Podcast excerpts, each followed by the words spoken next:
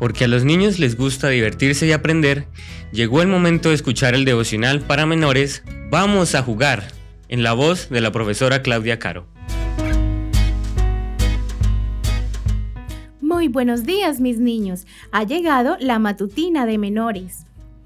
¿En qué no creían los saduceos? Respuesta A, en la muerte. Respuesta B, en la resurrección. Respuesta C, en la ley. Vamos a buscar en nuestras Biblias en el libro de Hechos, capítulo 23, versículo 8.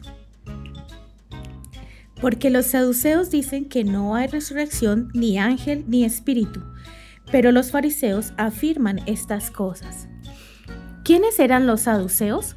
La palabra saduceo proviene del nombre hebreo Sadoc, que significa justo. Sadoc era el nombre de un sumo sacerdote de la época del rey David. Los saduceos eran personas que se creían muy justas y muy importantes en la época de Jesús. Ocupaban la mayoría de los puestos en el concilio o Sanedrín, que era el tribunal supremo de los judíos. Los saduceos trataban de llevarse bien con los gobernantes de Roma, pues les gustaba más la política que los asuntos espirituales. En la Biblia, los saduceos siempre aparecen junto a los fariseos, pero enfrentándose a ellos. ¿Por qué no se llevan bien los saduceos y los fariseos si ambos eran judíos?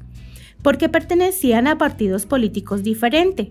Además, tenían diferentes opiniones en cuanto a su religión. Los fariseos y los saduceos creían en Dios, pero los saduceos no creían en la resurrección de los muertos ni en los ángeles, mientras que los fariseos sí. Los saduceos solo creían en una parte de las escrituras, únicamente respetaban el Pentateuco, es decir, los cinco libros de Moisés. Génesis, Éxodo, Levítico, Números y Deuteronomio.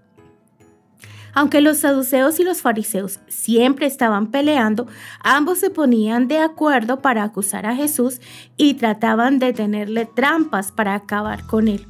Pero Jesús siempre les respondía con autoridad y contextos de las escrituras, y tenían que callarse y marcharse.